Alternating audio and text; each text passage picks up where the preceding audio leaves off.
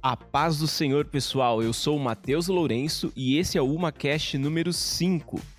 Esse é um projeto da Umadem, União das Mocidades da Assembleia de Deus em Mauá. E quem tá aqui com a gente hoje são os nossos líderes Renata. A paz, galera. E o Jordan. Paz do Senhor, pessoal. Para o tema de hoje, nós também contamos com a presença de uma convidada especial, nossa irmã Edna Lourenço. A paz do Senhor, pessoal. A irmã Edna é professora da Escola Bíblica Dominical aqui da nossa igreja, professora da ETAD, é professora de língua portuguesa e é minha mãe também. Nas horas vagas, né? o assunto desse UmaCast não é sobre falar bem ou escrever bem, ainda bem. Mas nós vamos falar sobre idolatria. É um tema bastante importante, justamente porque os perigos da idolatria são muito sutis. Às vezes a gente nem percebe o que tá rolando idolatria, não é algo muito escancarado. E aí, pra gente já entrar no tema aqui, nós vamos começar falando sobre o que é idolatria em si, o que significa essa palavra.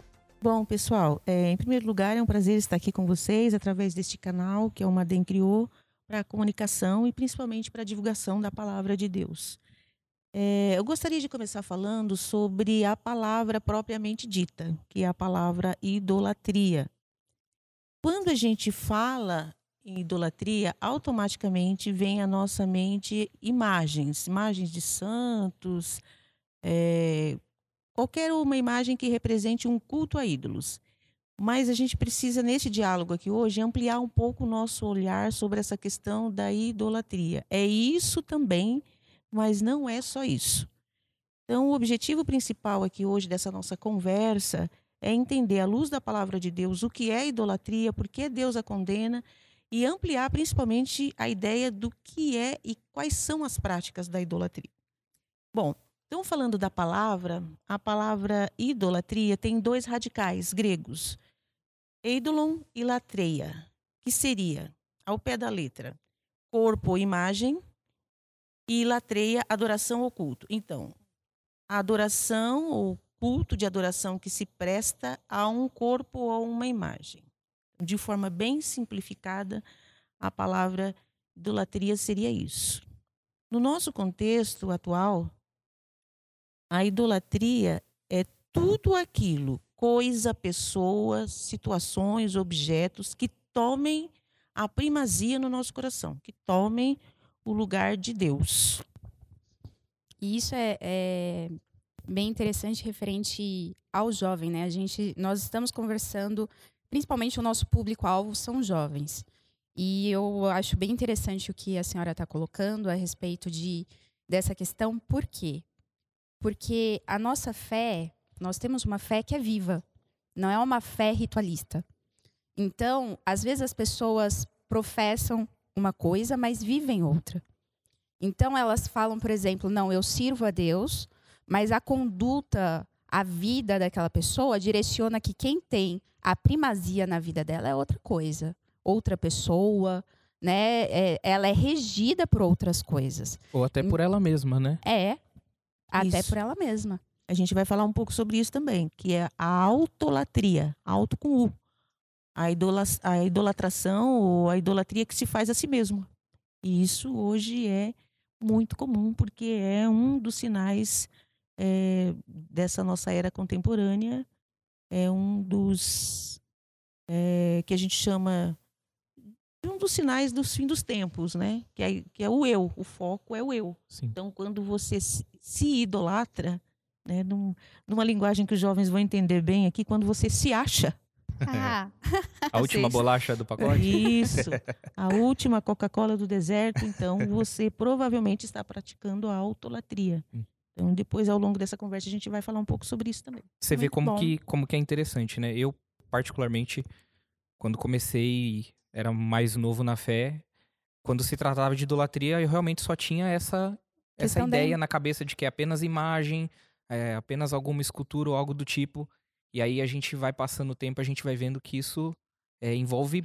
É um campo muito vasto, né? Sim. É, e foi como a gente colocou aqui, até mesmo quando eu tomo as decisões na frente de Deus, né? Tudo aquilo que toma o lugar de Deus no meu coração, se eu gasto mais tempo com isso, se eu sonho mais com isso, se isso me traz mais alegria do que, do que Deus. Então isso já entra na parte de idolatria. Quando a sua vida não é regida por Deus, né? Deus não é o centro da sua vida. Qualquer outra coisa ocupa esse lugar. E eu, eu creio, Edna, que todo ser humano, ele, ele nasce com essa necessidade né, de, de adorar. E essa necessidade, ela acaba sendo preenchida ou corretamente ou não, né? Mas ela vai ser preenchida, não é, irmã Edna? Perfeito, isso mesmo. Então, vou pegar um pouquinho da sua fala e a do Jordan. A primeira, a do Jordan, quando ele disse que até bem pouco tempo atrás a idolatria só se referia a imagens e ídolos. Então, para nós, cristãos evangélicos, era fácil falar de idolatria. Uhum. Sim. Você falava assim, ah, isso aí eu já entendi. Por quê? Porque a gente não pratica. Não fere o meu eu, né? A gente não pratica É. idolatria, a gente não adora santo nem ídolo, então tá tudo bem com a gente. Então, vamos ver até o final dessa conversa também se realmente a gente não corre esse risco, né? E, e a segunda, que é a fala da Renata, né, ter a vida é, regida pelo próprio Deus, né? Sim. Não deixar que o eu tome conta. Isso não é uma coisa muito fácil. Por quê? Quando ela fala do ser humano ter essa necessidade de adoração, Deus já fez o ser humano. Dentro do ser humano existe um vazio do tamanho de Deus. Sim. Esse vazio ele só pode ser preenchido com a presença do Espírito Santo. Então, por que, que as pessoas buscam idolatrar coisas ou pessoas? Então, vamos pegar um exemplo aqui. Eu ia deixar para mais para frente, mas eu já vou falar. Porque tá, tá Aham. dentro À do vontade. assunto. Põe na mesa. Quando um astro americano, por exemplo, vem fazer um show no Brasil. Ah, vou, peguei um astro americano porque eu acho que é o que a moçada mais se identifica. Então a pessoa dorme um mês na fila. Sim, é verdade. Né? Então ela faz uma A, a pessoa deixa de viver, né, irmã Edna? Sua vida para viver em prol daquilo. Por que, que ela faz isso? É a necessidade que ela tem de adorar algo. Aquilo é uma verdadeira adoração, porque eu vou deixar a minha vida, vou deixar meu dia a dia, meu cotidiano, meus afazeres, porque eu preciso ver aquele ídolo. Então, as pessoas fazem as piores loucuras. A gente olha e fala: como é possível alguém ficar em numa barraca, numa cadeira, no sol, na chuva, esperando um mês, 15 dias para comprar um ingresso, para ver uma pessoa? Então, esta necessidade ela é intrínseca, ela está dentro do ser humano. Eu É. tenho necessidade de adorar algo ou alguém. E às vezes esse é um exemplo assim que acaba sendo até um pouco caricato, né? A gente ri quando vê numa reportagem, fala, meu, que absurdo. Mas existem algumas outras que são um pouco mais aceitáveis, né, pelas pessoas. Por exemplo, a idolatria a um time de futebol, né? Tem gente que faz loucuras. Eu vi uma reportagem esses dias de um cara que, vende, que vendeu o carro dele para fazer uma bandeira para um determinado time, não vou falar, para fazer aquelas bandeiras que ficam no estádio, que são enormes, e uma bandeira daquela custa mais ou menos uns 8 mil reais. Ele tinha um carro e vendeu para fazer a bandeira e. E aí o time, o, o time mesmo nu- nunca reconheceu isso. E o cara time perdeu, né? Pela, pela paixão que ele tinha por, por aquilo. Ô, Sim. irmã Edna, só, só deixar um pouquinho mais ácido assim a nossa conversa. É, o problema é que às vezes isso não acontece só com time de futebol, né? Isso pode acontecer, por exemplo, com um pregador ou um cantor famoso do meio Isso. evangélico. Então, quando a gente é, elencou aqui para falar sobre os deuses, né? En- entenda, entre aspas e com letras minúsculas, os deuses da contemporaneidade, dos dias atuais, isso também já chegou no contexto cristão evangélico, Sim. infelizmente. Então, voltando, algumas décadas atrás, idolatria não tem nada a ver com a gente. Agora tem, né? Sim. Então, e como o Matheus falou, isso é de forma muito sutil. Então, é, pregadores, cantores, até uma pessoa que Deus muitas vezes usa por intermédio de um dom. Então, por exemplo, quando aquele irmão prega, o fogo cai. Então, eu só quero que aquele irmão pregue. Quando aquele irmão ora, Jesus cura.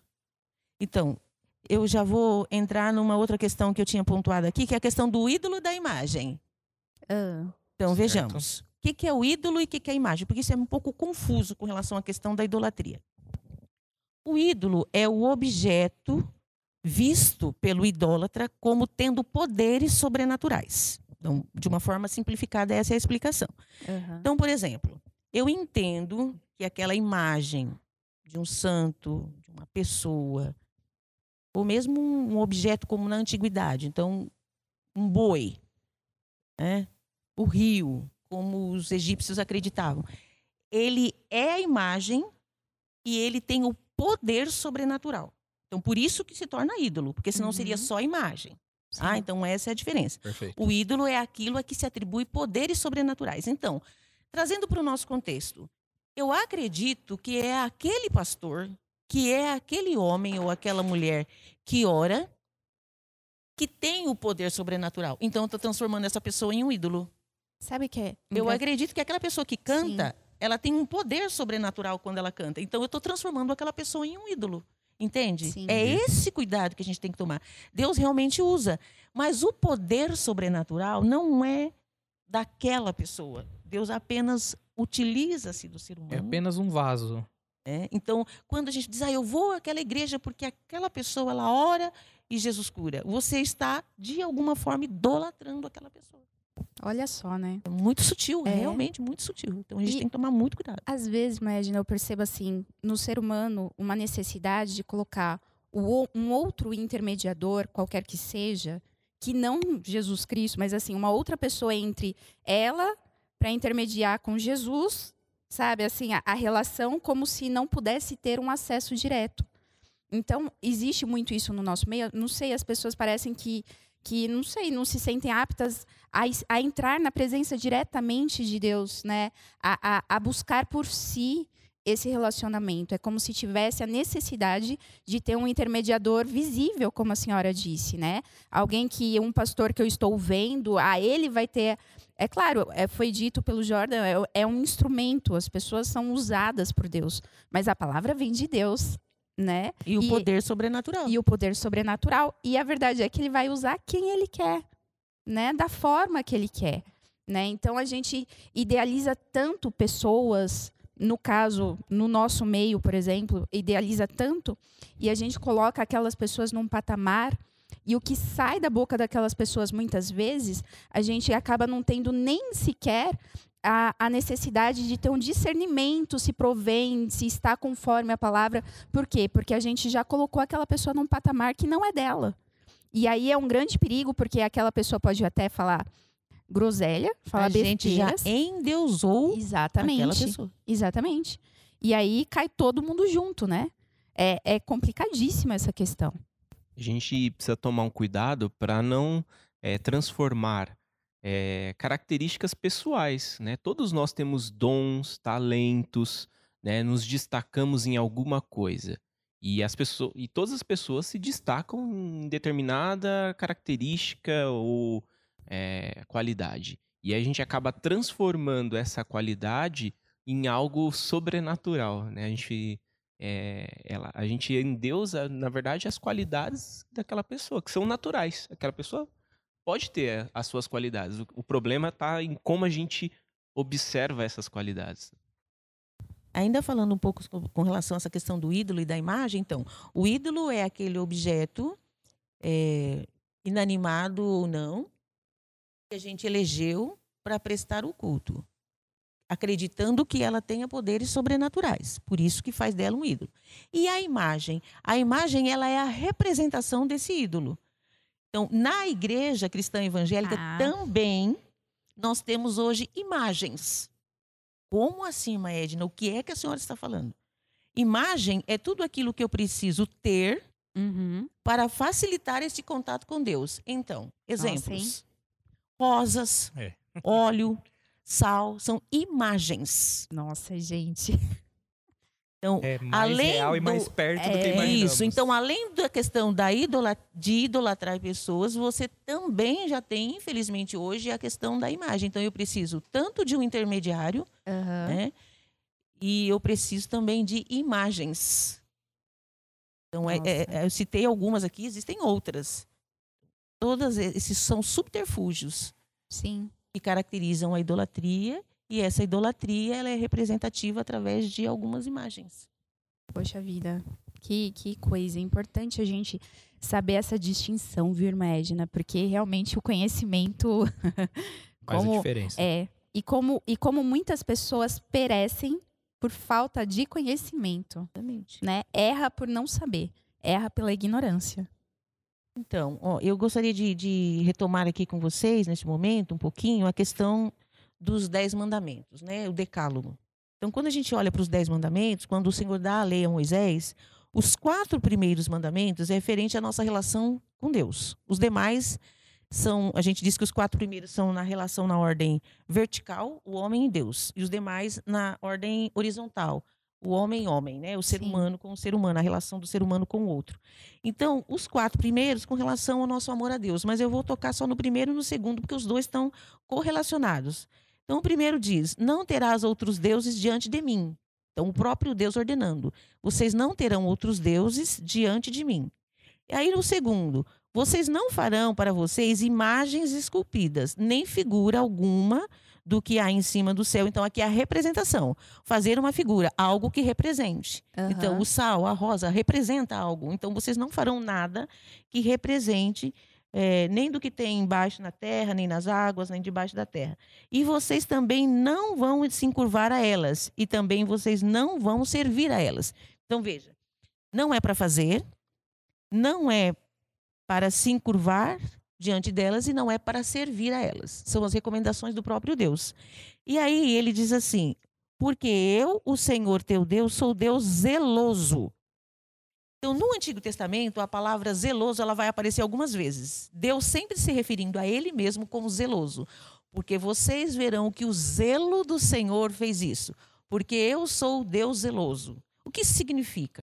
É, Deus está dizendo: eu sou tão cuidadoso de mim mesmo que não admito que vocês possam pensar, imaginar, fazer, se curvar, adorar um outro Deus.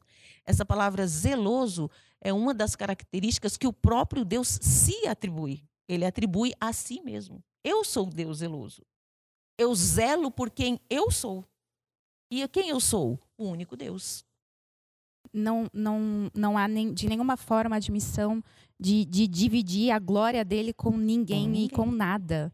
Né? É dele. E se a gente olha para esse contexto, né, que ele está dando os dez mandamentos, o povo de Israel estava num Egito que era totalmente idólatra, totalmente politeísta, né? É porque Vários o rio era considerado um deus, até o próprio faraó era considerado um deus, o sol é um deus. Então, quando a gente vê Deus enviando as dez pragas no Egito, né? É Deus cada praga que ele envia, ele está quebrando um ídolo que o Egito tinha. Exatamente. Né? Então o rio se transforma em sangue. Deus está mostrando que o poder é dele, a glória é dele, ele está acima de todos os outros deuses, né? E quando Deus diz, é, afirma no, no, no, no mandamento 1 e no 2, não ter outros deuses e não fazer imagens de deuses para representá-lo, ele não está fazendo apenas uma apologia ao monoteísmo, já que estavam uhum. é, totalmente envolvidos com o politeísmo, vários deuses. Deus Sim. não está falando aqui só de monoteísmo. Uhum. É mais que isso. Aqui é uma. Porque você poderia dizer, bom, então só tem um Deus, pode ser um Deus só qualquer.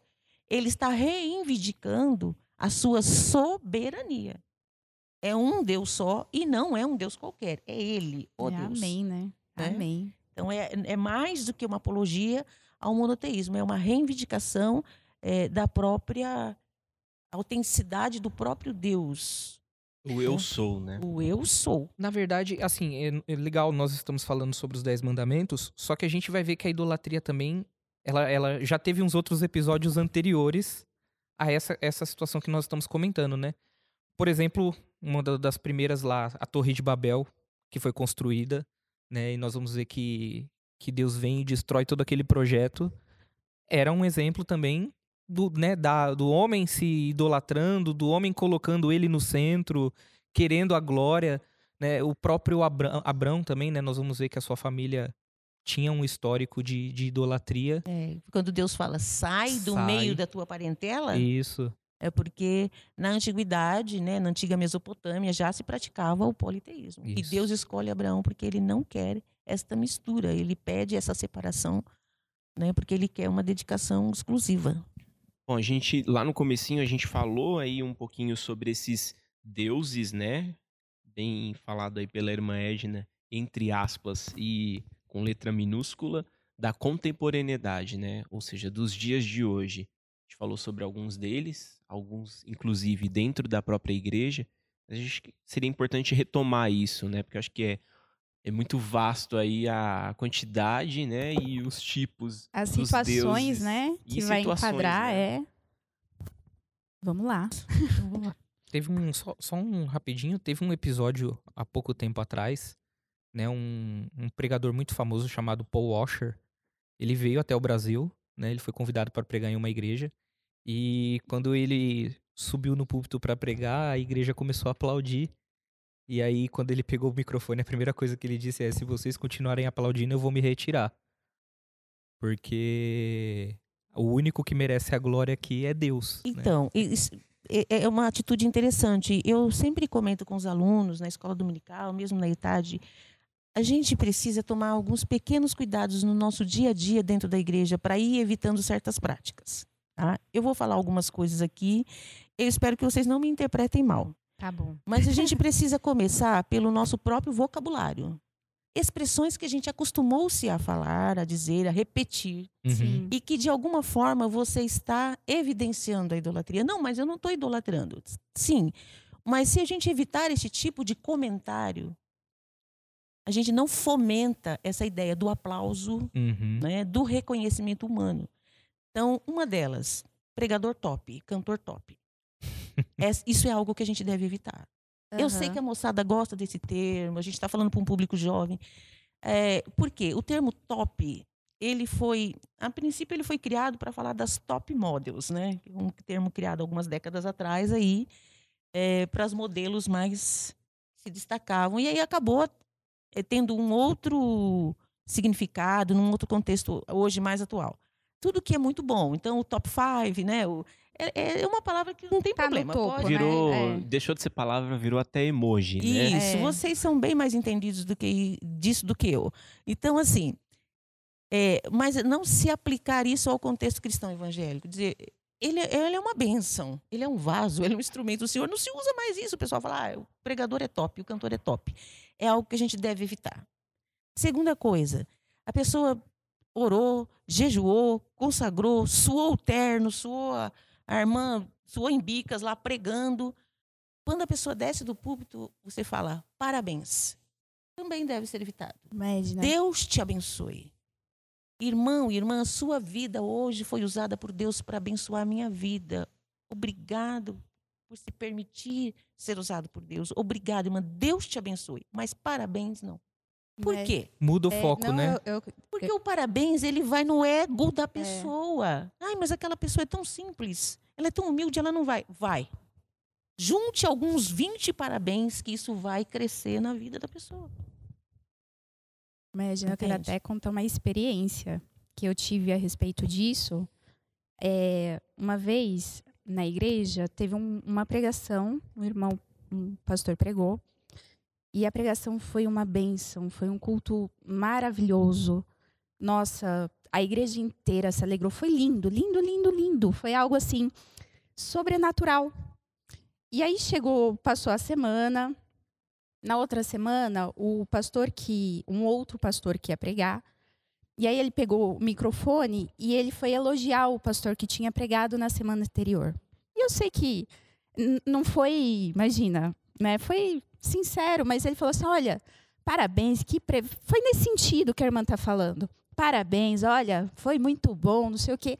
Na mesma hora, irmã Edna, na mesma hora, no meu coração, veio assim, mas não foi ele, fui eu aquilo me marcou de uma forma, porque nitidamente, realmente, assim, não tinha sido ele, ele realmente tinha sido um instrumento mesmo, sabe, visível. E naquela hora, quando o, pastor- o outro pastor estava o elogiando, a palavra veio fundo, assim, bateu e falou: Não foi ele, fui eu. E aí eu, sabe, eu, eu- e a senhora fa- falando agora a respeito disso, e é exatamente isso. Então, quem às vezes fala ou elogia, não fez intencionalmente por Não, mal. É isso que eu gostaria não. que as pessoas entendessem. Não faz por mal. Eu, Eu tenho vontade de elogiar aquela pessoa, eu reconheço, não há problema algum. Né? Mas existe um versículo em Provérbios que diz assim: o homem é provado pelos louvores. Eu levei muito tempo para tentar entender este versículo. Ah, Então, nós somos provados pelos louvores. Que louvores? Os louvores que fazem a nós. Então, até que ponto a gente vai ser conseguir, a gente vai, desculpa, a gente vai conseguir ser provado e aguentar os louvores que a gente recebe? Porque isso vai, de alguma forma, mexe, né? é, popularmente falando de novo aqui, subir para a cabeça. Você, a senhora falando, irmã Edna, eh, me fez lembrar daquela passagem em Atos, né? Que aquela moça que tinha o espírito de adivinhação Exatamente. falava, né? Sobre, referente a Paulo e Silas, né? É. Olha, esses homens estão nos anunciando o caminho da salvação, né? São homens de Deus e tal, e começou a elogiá-los. E após um tempo, Paulo vai entender que ali era um espírito maligno, né? Que atuava na vida daquela menina. Quer dizer, estava sendo usada para encher, inflar o ego deles, né? Tirando o foco da glória que era de E- Deus e querendo dar ao homem, né? E hoje o que a gente vê muito é pessoas assim, novas na caminhada, novas no ministério, né? Começando, foi, foi, né? Foi, teve uma pregação, teve uma aula, fala, nossa, um homem e uma mulher de Deus. E eu entendo assim uma aprovação necessária para uma vida, né? Você olhar para uma vida de uma pessoa e falar, realmente ali vai um homem de Deus, não é assim, né? de- ah, tudo a gente já já intitula Não é tudo instantâneo. exatamente, né? Não é instantâneo. exatamente. Que peso, né? Você carregar É. esse título. Um homem de Deus, uma mulher de Deus. Que responsabilidade, né? Esse, eu digo que esse é o melhor título que a gente pode obter. Sim. Melhor de todos. Melhor que pós-doutorado, melhor do, que qualquer título que a gente possa obter nessa vida é o título de homem e mulher de Deus. Mas a gente precisa construir isso ao longo de uma vida inteira. Muito bom, irmã. Edna. Né? É uma construção, É né? uma construção. E Bom, e, e aí a pergunta que fica para nós nessa discussão é quem tem sido os deuses, de novo com letra minúscula, que tem é, despertado a nossa atenção? Quem tem sido os deuses que têm despertado o coração e a mente dessa nossa garotada, dessa nossa moçada? Eu gostaria que a gente Vamos conversasse elencar. um pouquinho. Então, aí a gente poderia fazer um top five. É o top 5. Então, assim, é... por que, que eu cito a mente e o coração? Né? Porque, primeiro, que o Deus, com letra minúscula, deste século, né, Paulo já afirma isso, tem cegado a mente e o entendimento. Então, é... e também no início dessa nossa conversa foi dita a palavra sutil, que no nosso meio a idolatria tem sido algo sutil. Então, o Deus desse século tem cegado o entendimento e eu digo principalmente dos nossos jovens, de quem está começando a, a caminhada na fé. Então, quem são esses deuses que têm cegado o entendimento ou que têm despertado a atenção e interesse? Quem tem tomado a primazia no nosso coração?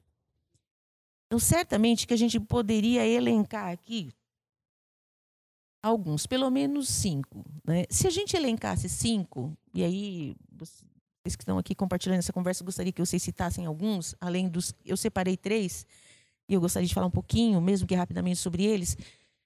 Mas certamente o dinheiro e o poder estariam no topo dessa lista hoje. Por quê? Sim. Porque a gente está falando de ídolos hoje é, que são invisíveis. Ah, então, retomando lá o início da nossa conversa. Há décadas atrás, a ideia de idolatria era lá a imagem. Então, eu não, não tenho problema com isso. Hoje, esses ídolos eles são invisíveis. Eles se alimentam principalmente de duas coisas, que é da ambição e do desejo das pessoas. Então, a ambição de ter, o desejo de ter e ser, é isso que alimenta a idolatria hoje, né? E aí, por isso que eu falei que aí é que entra a autolatria, que é a idolatração de si mesmo. Né? Aham. E eu gostaria de falar um pouquinho sobre três, que eu acho que tem tomado um pouco o coração das pessoas nesses, nessa- nesses tempos atuais, é, que é a idolatria ao conhecimento, mas aí eu quero explicar um pouco, mas eu queria Tá. ouvir vocês também. A idolatria ao corpo, porque a gente está falando para um público jovem e eu achei interessante a gente tocar nesse ponto. Esse é top. Fundamental. Esse é top. Esse ponto é top. E a, a gente acabou já falando um pouco aqui, acabou entrando no assunto, mas também mencionar mais algumas questões com relação à idolatria à fama. Né? Então, é, são esses três pontos da idolatria com essa no, nova roupagem, digamos assim.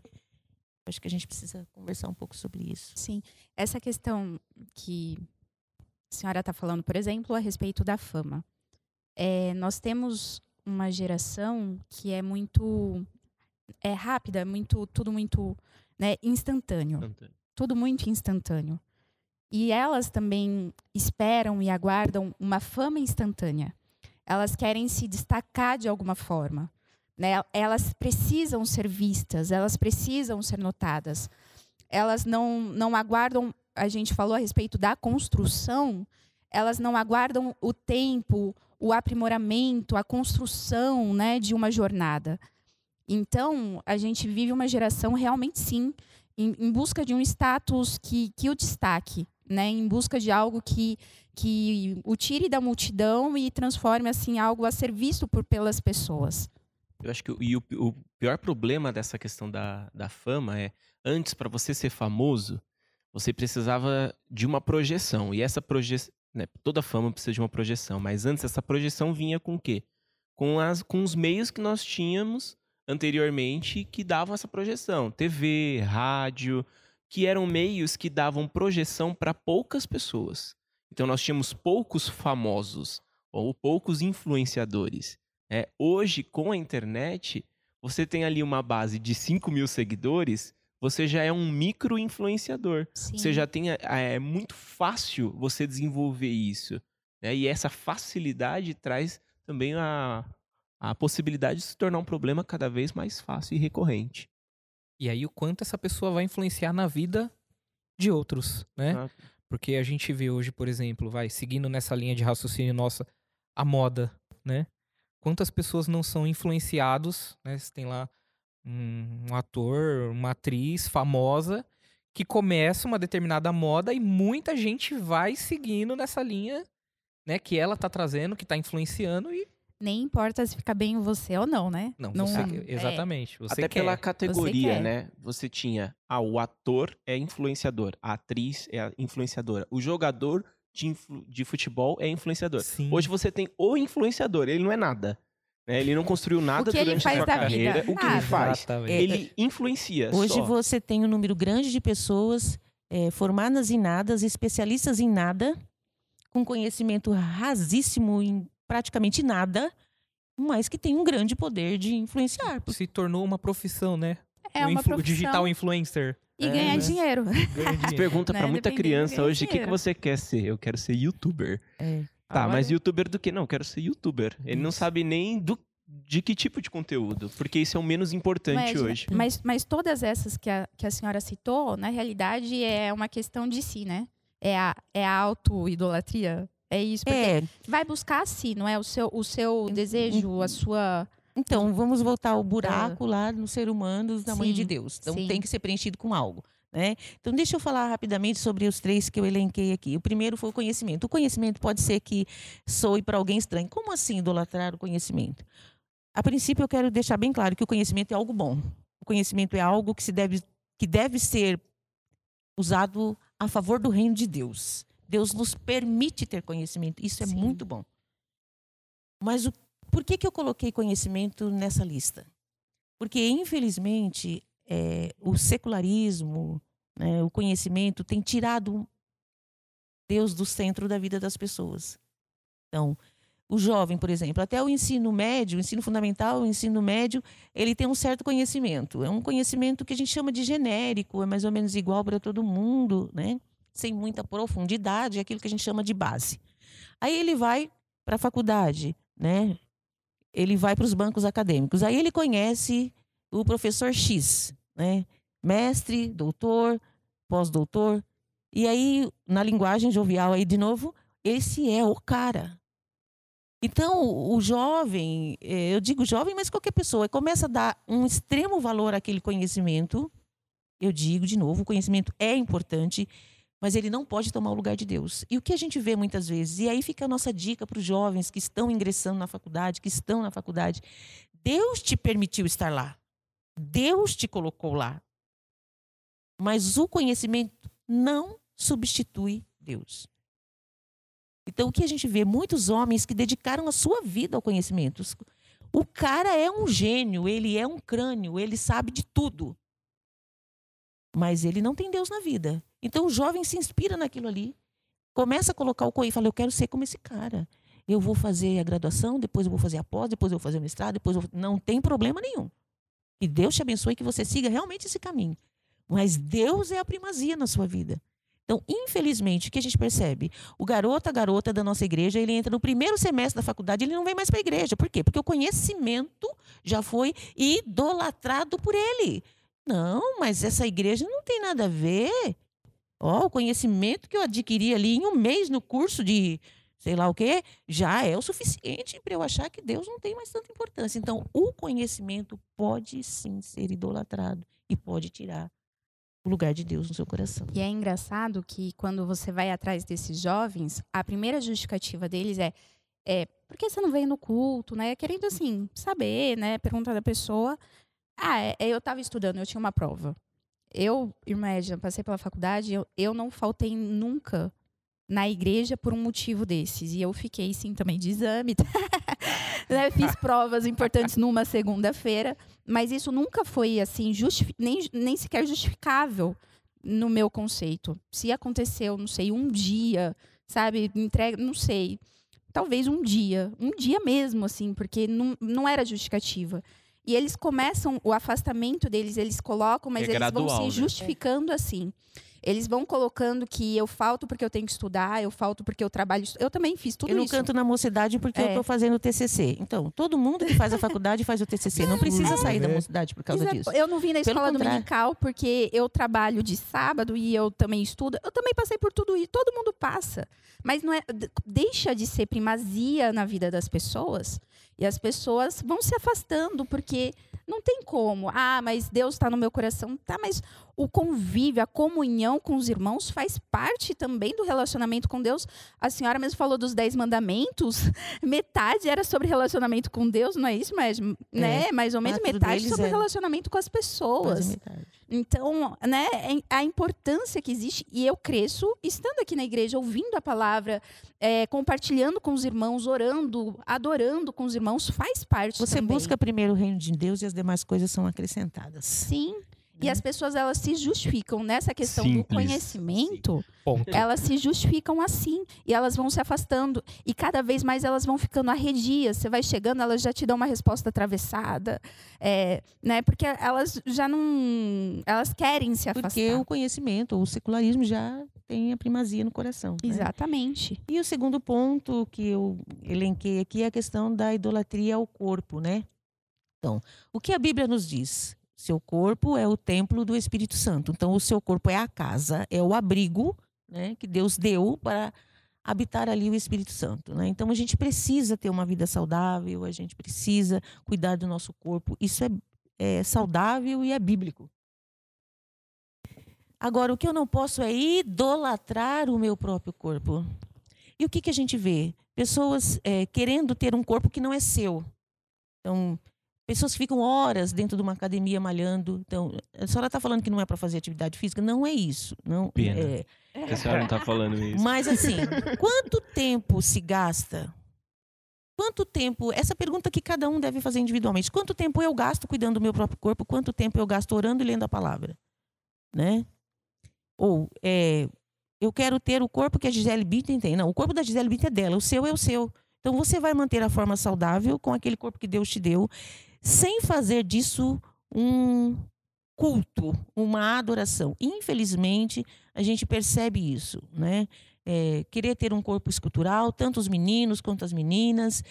Assim como o conhecimento passa, se modifica, se transforma, não é perene, não é permanente, o corpo também passa, também vai sofrer as consequências oh, do tempo. É verdade. Né?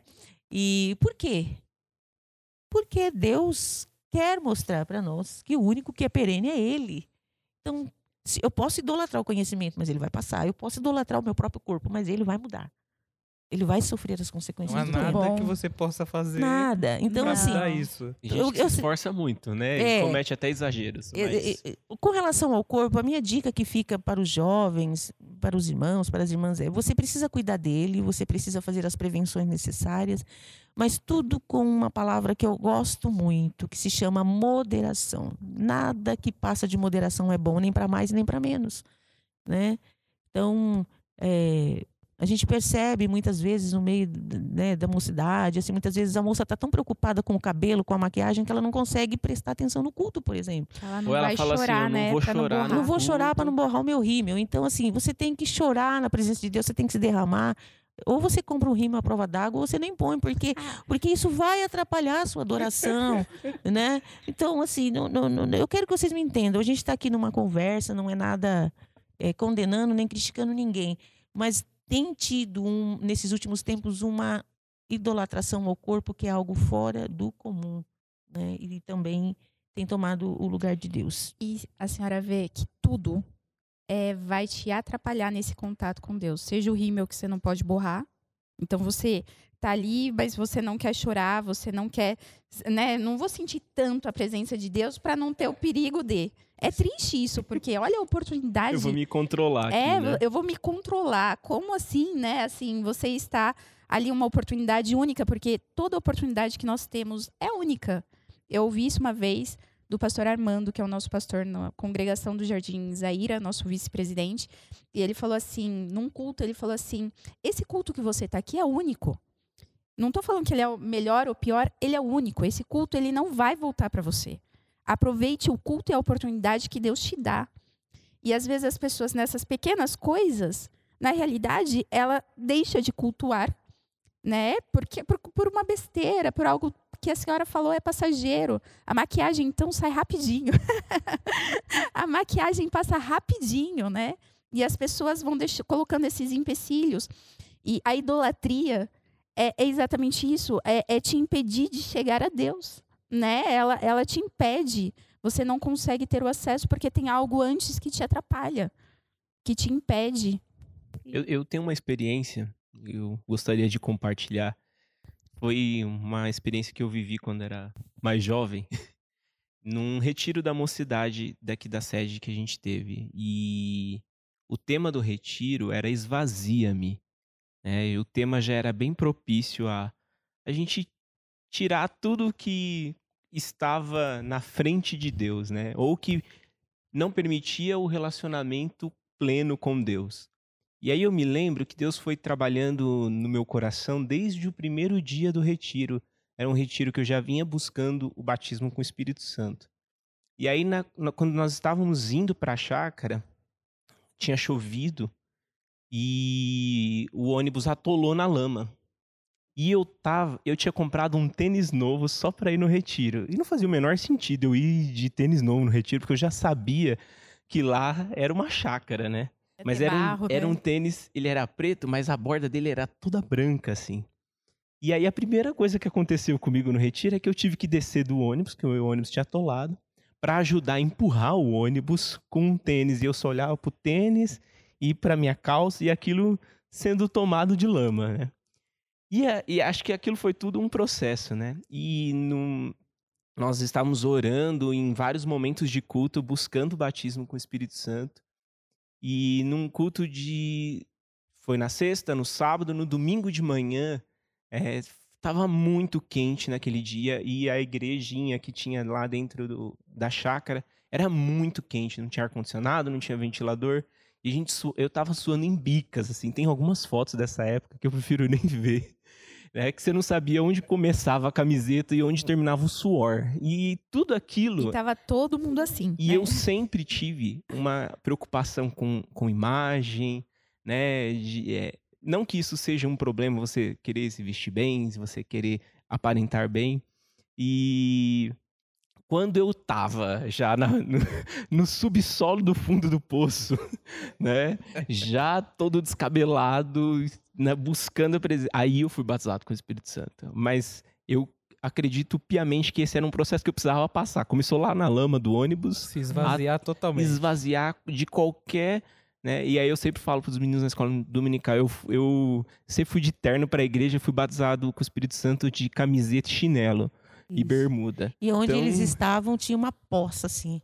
É, os meninos eram ele, mas alguns, é, onde eles estavam ficou uma poça, assim. Eu sabia se era de água, de choro, de, de- de suor, tudo Suor, misturado. Deus sabe. E foi um retiro muito marcante. Não, Foi pra muitas não só pessoas. Mateus, mas tivemos. Muitos jovens foram é, batizados naquele Muitos dia. jovens foram batizados. Então, e a gente acabou falando já um pouco ao decorrer dessa conversa, que a gente já deve estar terminando, que é a questão do, da fama, né? né, De, de, de idolatrar pessoas famosas. E aí a Renata também tocou num ponto que é querer ser famoso, né? Nessa Sim. questão do reino de Deus. Então, tomar um pouco de cuidado, os jovens que querem pregar, querem cantar, fazer isso para a glorificação do nome de Deus, tudo a seu tempo. O reconhecimento tem que vir de Deus e não dos homens. E saber, ter a maturidade de entender que é uma construção. Então, Deus vai te usar, amém. Mas, assim, não se engrandeça quando Deus te usar. É, tome muito cuidado com os pregadores de fama imediata, né? O nosso pastor, o pastor Clarismundo, que é o pastor presidente da nossa igreja, ele sempre fala sobre isso, sobre o tempo, sobre a construção daquilo que Deus tem a fazer na sua vida, ele vai fazer, mas não é no instalar de dedos, não é um passe de mágica. Então eu quero me tornar conferencista, conferencista intergaláctico da noite para o dia. Calma, gente, não é assim, né? A fama tem tirado muita gente é, Do foco. do foco, do cerne, e principalmente tem tirado Deus do, do centro da vida dessas pessoas, né? Eu queria só terminar a minha fala eh, com uma palavra do apóstolo João, ele, ele sempre que foi tem, o apóstolo amoroso, né? Ele faz uma recomendação na sua primeira carta, no capítulo 5, o último versículo, ele diz assim: filhinhos, né, amados, que é como ele sempre tratava os seus leitores, seus ouvintes, ele diz assim: vocês devem fugir da idolatria. Veja, então, essa é uma recomendação que há tempos João fez. Quando ele diz fugir da idolatria, ou fugir dos ídolos, né, essa expressão que ele usa, fujam dos ídolos. Então, significa que isso sempre existiu, que isso sempre existirá, e que o ato de fugir depende de nós. Então, eu quero terminar minha fala deixando uma reflexão com essa fala do evangelista João e uma pergunta que cada um deve fazer para si. Eu tenho que fazer para mim mesmo e cada um deve fazer para si. O que é que tem tomado mais tempo na minha vida? São várias coisas. A gente falou de algumas aqui, mas não, não esgotamos o assunto. O que é que tem tomado mais tempo na minha vida? Você sabe, eu também sei. Em que eu tenho gastado mais tempo, o que tem tomado a primazia no meu coração, é isso que eu preciso me esvaziar para tomar o cuidado de não estar praticando a idolatria e fugir dela. E certamente, se fizermos isso, o Senhor irá nos abençoar. Deus abençoe a Amém. Ô, todos. irmã. Edna, nós vamos ter que, acho que, marcar um episódio 2 aí desse tema. Nossa, muito porque bom. esse poço é muito fundo pra gente cavar. Muito fundo. Muito- e muito Mas- esclarecedor. Que honra tê-la É, aqui conosco. Muito obrigada. Eu que Aprendemos agradeço. muito A hoje. honra é minha. Estou Conversa boa. à disposição. A senhora é top. Eu... Não faça isso comigo. Vamos ter que começar de novo. Ô, Jordan. Edna, obrigado por permitir Deus usar a sua vida aqui nessa Amém. manhã. Amém. Todos nós Que somos lindo. vasos. Amém. Depois disso. Dispostos a ser Depois dessa cheios. aula, Depois né? dessa aula. É isso aí, Matheus. É isso aí. É isso Amém. aí. Muito obrigado, Renata, Jordan. Deus é soberano. Muito obrigado, irmã Edna Barra Mãe. Que o Senhor continue abençoando a sua vida. E é isso. Continue acompanhando o Macast. Nós temos muito mais conteúdo está por vir aí ainda. Pesado, hein? É. Compartilhe Ai. esse episódio. que medo. É, eu senti- Conteúdo pesado vindo por aí. Compartilhem esse episódio nas redes sociais de vocês, com os amigos de vocês. E é isso. Até a próxima. Tchau, pessoal. Até mais, pessoal. Valeu, galera.